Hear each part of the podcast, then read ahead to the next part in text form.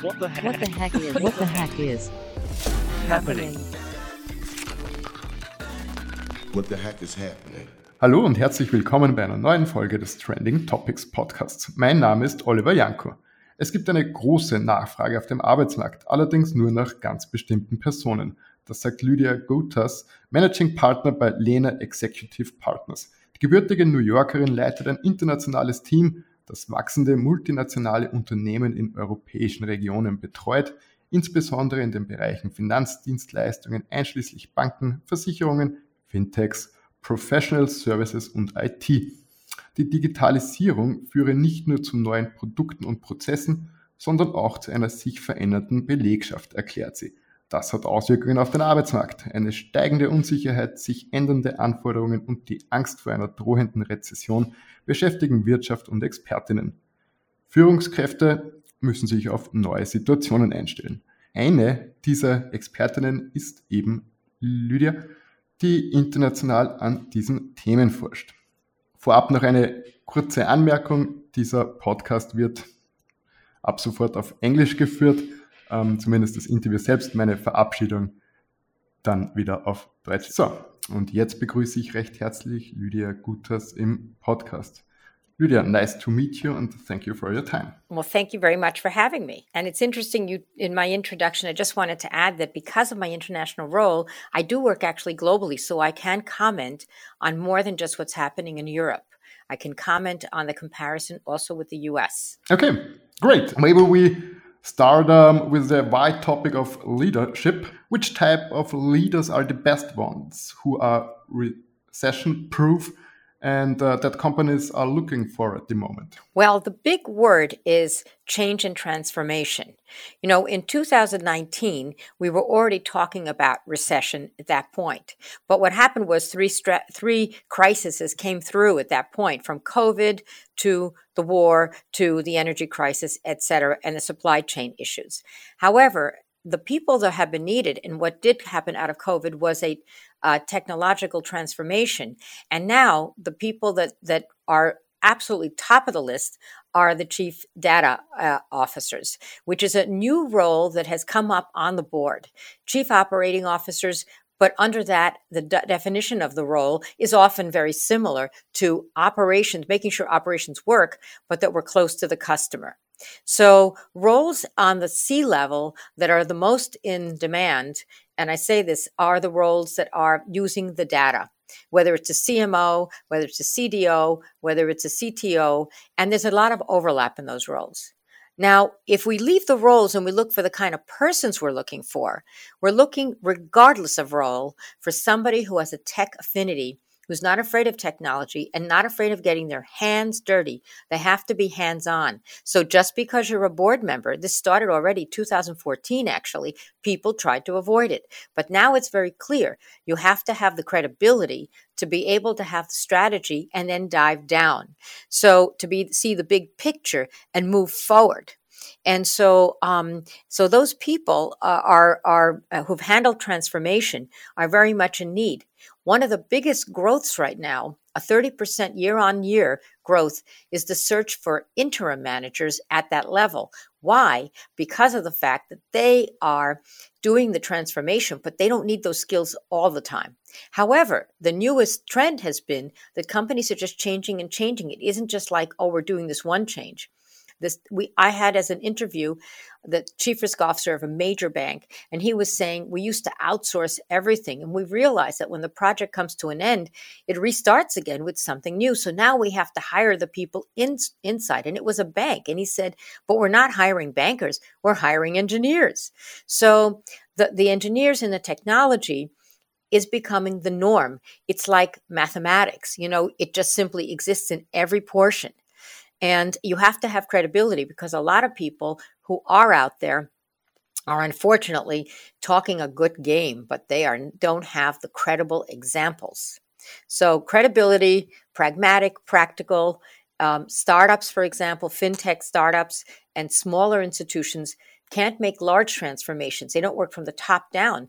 They do small changes, but keeping in mind where they're eventually going. And that's how they get ahead. And that's how they're also financially stable, which is another huge, huge um, uh, change now that people are focusing on sustainability of the company by meaning you hire somebody, but they don't get an unlimited budget. They get a limited budget. And so that leader has to be conscious of profit and loss. Now, we'll talk a little bit about the social qualifications later on, so I won't go into social skills if you don't mind. Uh, maybe we, first of all, we, we uh, stay at the market. Um, there's a lot of insecurity out there, as you know. Um, of course, there are a lot of changes. How is this uh, economic insecurity driving the labor market? How is it changing the labor market? Or isn't it? It's changing the dynamics. It's changing the dynamics. It's now a tug of war between the companies and the employees. And the problem is that many of the technical people, and I was hearing this in an industry comparison yesterday that I was attending a meeting, and one person said, you know, the companies are offering lunches and this and that. And the person said, no, I'd rather be at home with my family instead. So that's just one aspect of it. Um, so it is changing the dynamics in the, that there is a big uncoupling between a company's reputation, the way it actually sees itself and the reality. And there is also an uncoupling that happened last spring. Last spring, I was doing a search in New York and in Europe, and it was um, and it was for tech HR people, global role. And I had people telling me, "No, I'm living near the beach, and I don't want to actually ever go into the office, and and I'm I'm happy where I am. And yes, and I also want seven hundred thousand, or I want in Europe two hundred thousand from from a Spaniard who, you know, frankly, we know salaries aren't that high, or maybe she was 300,000 fixed. But in any case, hmm, crypto crisis occurs. And in September, I get a bunch of calls from the very same people, and the attitude is quite different. Yes. So crypto things, Silicon Valley Bank, Signature Bank, a lot of the, the battles that you see going on, coupled with, I have to say one more thing that uh, often the uh, when you are downsizing like meta is doing you're driving stock price up. But when you downsize you create for the first time in this workforce of high tech and the generation they're seeing a recession that's affecting them. And so that's going to change that's why we're having these these strikes about higher wages right now and less work because there's an uncoupling. So much of our economy is based on service and in production. And if you switch those things, then you end up, frankly, not being able to do the profits that you need. So companies are battling with their employees. And so this is a, a, a, different thing. The other economic insecurity driving the labor market that happens, this is a terrible thing to say, but it happens in every country. People then try to push people who they know as friends to, to hire them. But what's happened now is often uh, the people that are, are ultimately stuck with them um, their reputations are on the line. So, so in the in the larger economic insecurity, people are are still not there yet to accept conditions that are different.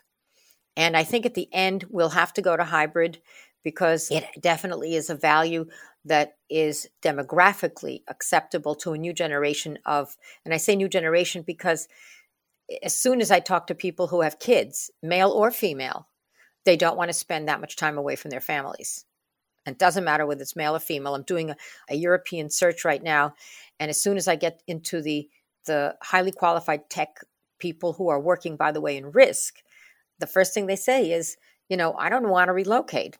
I have three kids. I have four kids, and I really like being able to see them. So these are factors, the human factors. On the other hand, I have to say one last thing about the talent. Um, the people who are the hungriest are the people in, in geographically Eastern Europe. They're very hungry. And in all, so in all the countries that, exp- that experienced uh, a recession, like Spain, Portugal, Greece, very hungry. So we do see movements of companies relocating. Now with Eastern Europe, it was it's an old thing, but salaries have gone up. But they're more willing to work because for them, they've seen socialism where there wasn't that much opportunity and uh, and in the other countries, Spain, Portugal, Greece, they've had their crises, so they know what it's like to be unemployed. And they've uh, people left then, and they were able to come back. And when the Ukraine war happened, there was a lot of Ukrainian talent. I don't know if you're aware of how much tech expertise there was in the Ukraine or is in the Ukraine. A lot of. A lot and of. Our CTO is from Ukraine. exactly, ex- exactly. And we see this wherever we go. We run into these really. It's it's a high quality talent. So when the war came up, a lot of us went after the Ukrainian talent because we knew it was uh, unparalleled, and so there were opportunities to get people, and there also, uh, but the balance always has to be there because there's an unspoken contract always beyond the, the physical contract, there's an unspoken contract between employer and employee, regardless of what level of management you are on. Are the are geopolitics pushing the need for different strategies in, in HR? So, as you mentioned, the, the Ukraine war. Well, they're causing insecurity. So, one of the things that they what could be done that hasn't yet been done is, and I think in the country of Austria today, I think they announced that they will make the work permit easier.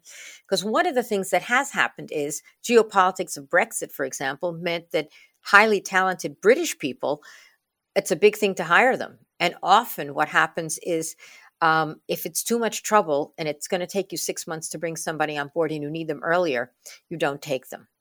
So um, uh, at the end of the day, by loosening work visas through geo- by geopolitics situations like Brexit, like a war, making it easier to hire somebody is very important to getting the talent that you need and at a price usually that is much easier to swallow in a company. But it does, uh, you know, you do have geopolitics causes insecurity with like the energy bills.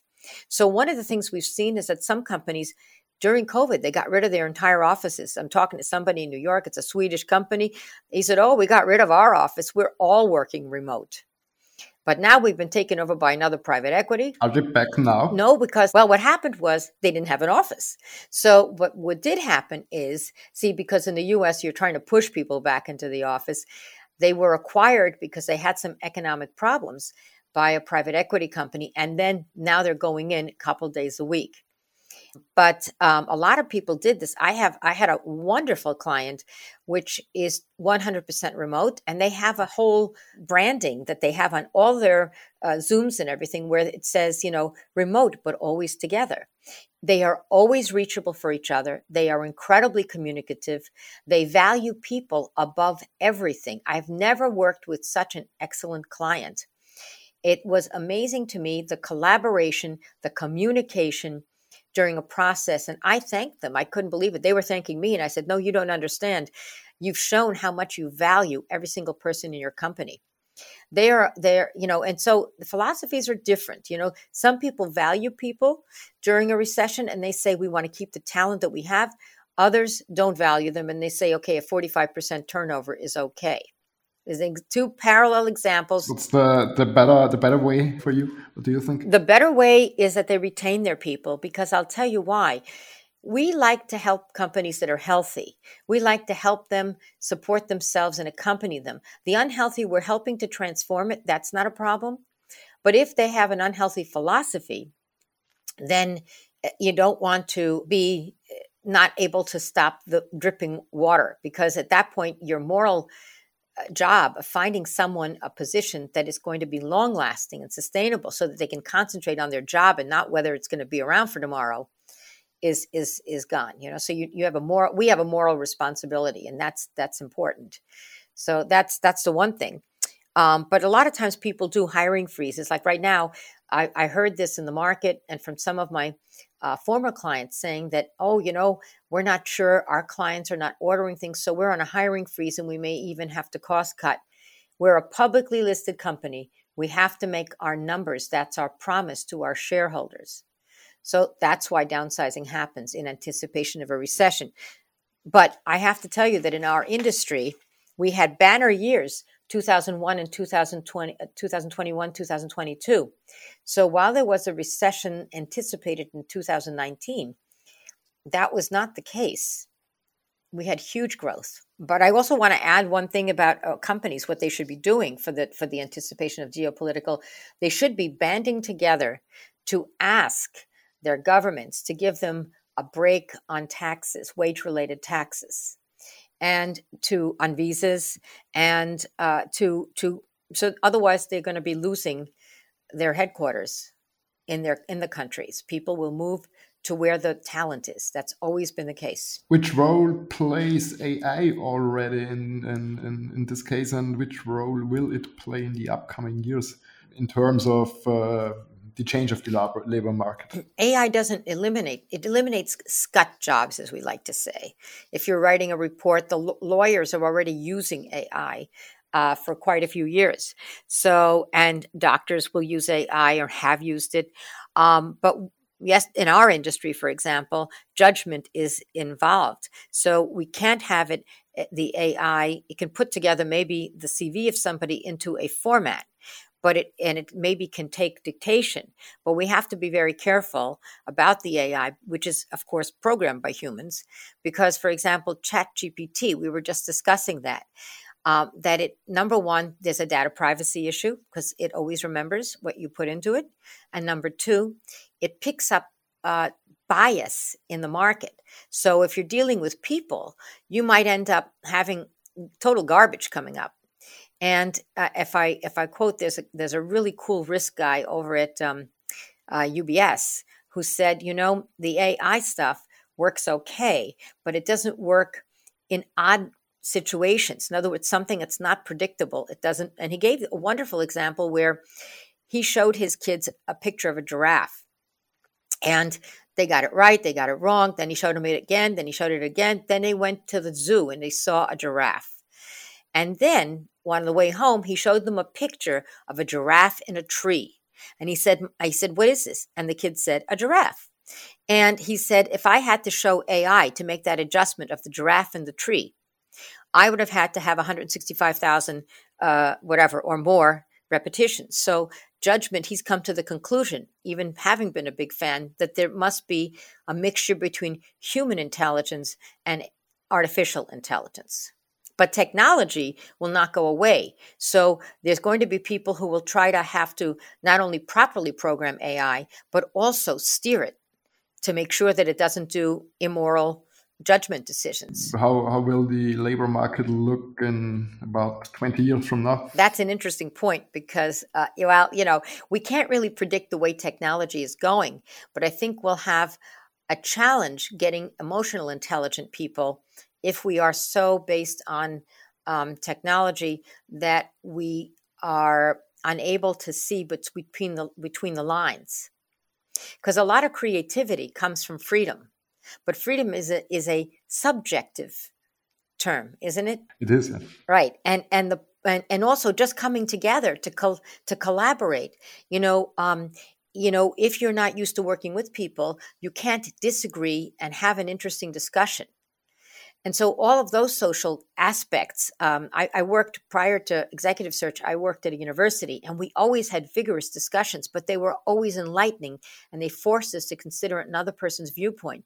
And nowadays, what's happening is that people are becoming more intolerant. And I think part of that is the fact that when you work with structured, overstructure always kills creativity. So, and, and agile, agile working is, is kind of the opposite of the remote working so um, I think that I was reading an article the other day about how um, a CTO was they were helping the tech people to feel more valued because it actually first they would design the ad campaign and then they would design the product. And i thought that was really, really interesting. They were trying to uh, motivate them yeah okay. uh, interesting point. I'll change the, the topic once more let's take a look at, uh, on the soft skills. Soft skills like mental resilience and the ability to adapt uh, fast are more are becoming more and more important for leadership. How vulnerable are leaders that get stressed out easily?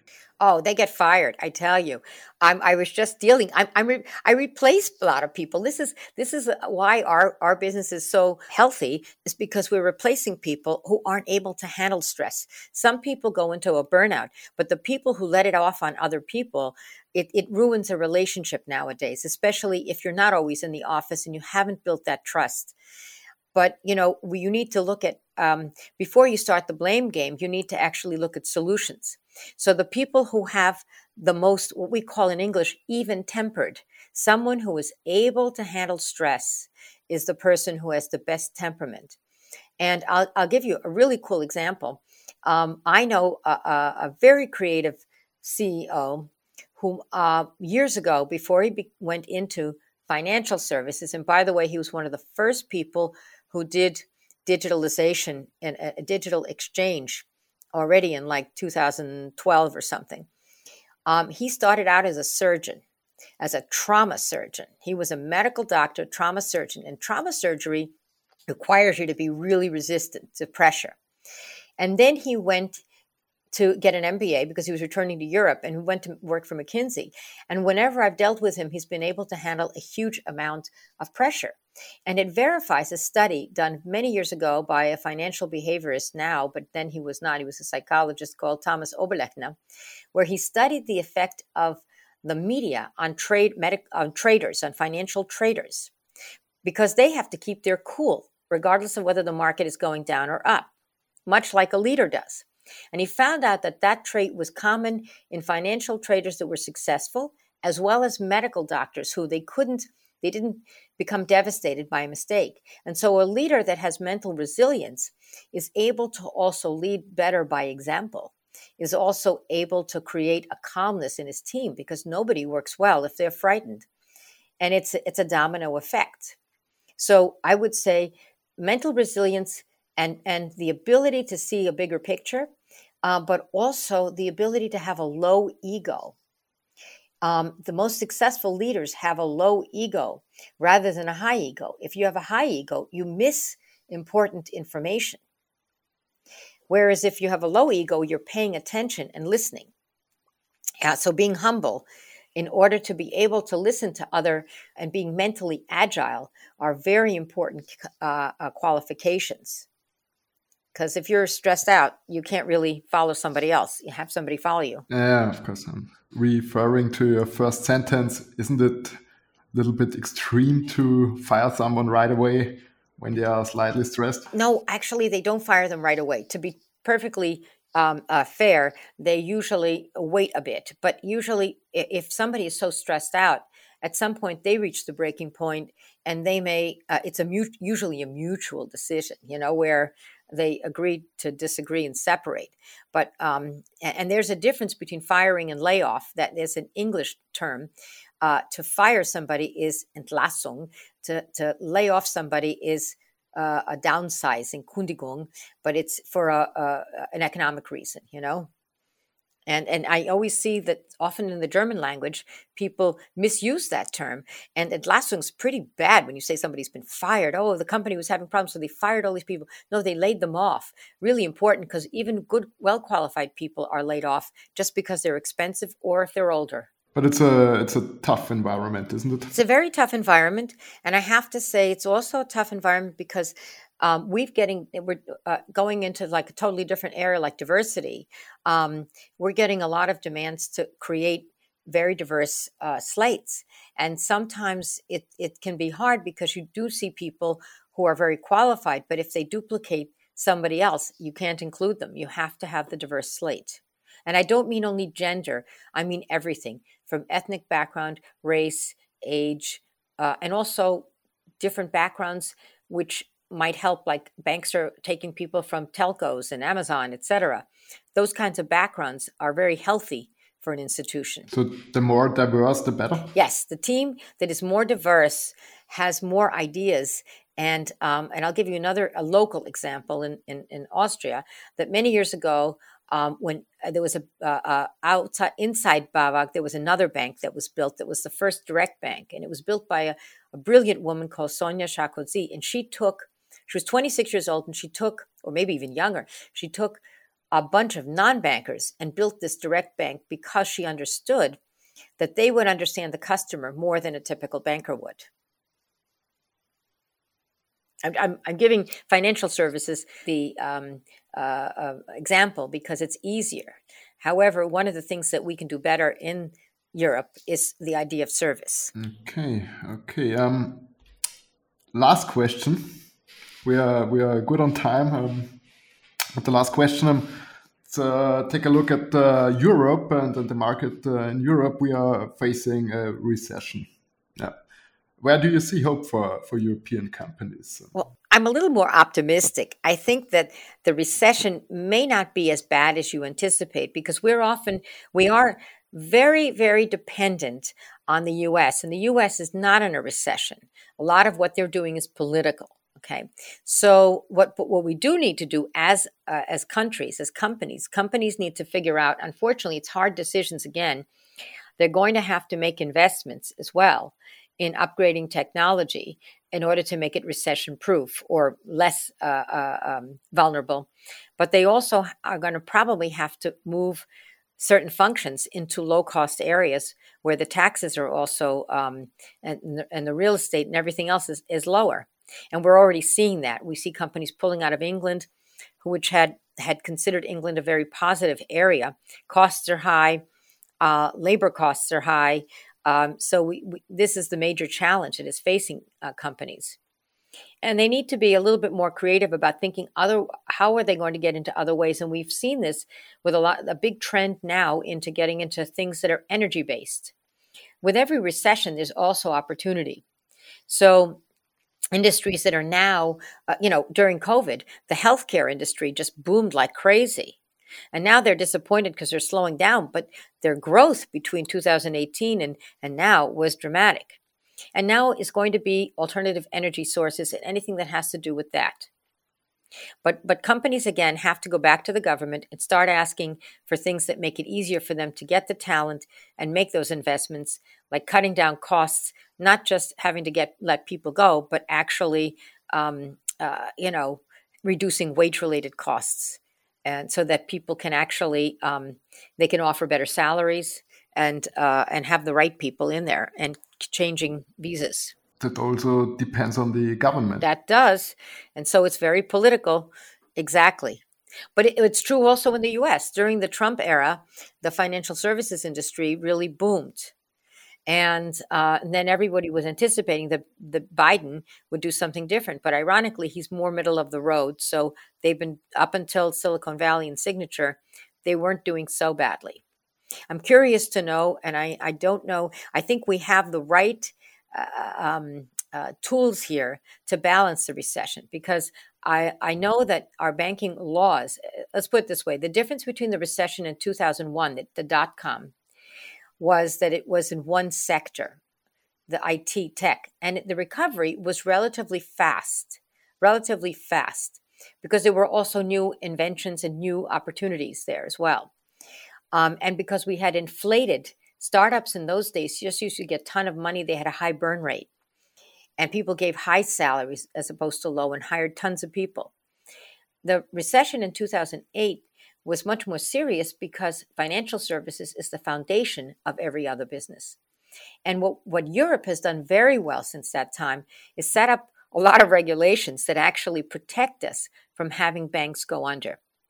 So we mustn't look at uh, Wirecard or the local Commerzialbank or um, Credit Suisse as examples of a huge trend. They are the exception. So I would say, yes, we might have a sl- small blip and we won't be growing as much, but I don't think we'll have the recession that we anticipate. Okay, uh, let's see where the journey goes. Very exciting insights. Thank you, Lydia. Uh, maybe we will repeat the converse- conversation in a few months and uh, see how the situation will be then. Thank you. Yes, you'll call me to task. You'll call me to task if it happens, yeah? Thank you, Oliver. Thank you very much. Thank you very much. Vielen, vielen Dank äh, unseren Zuhörerinnen und Zuhörern fürs Dabeisein. Bis zum nächsten Mal.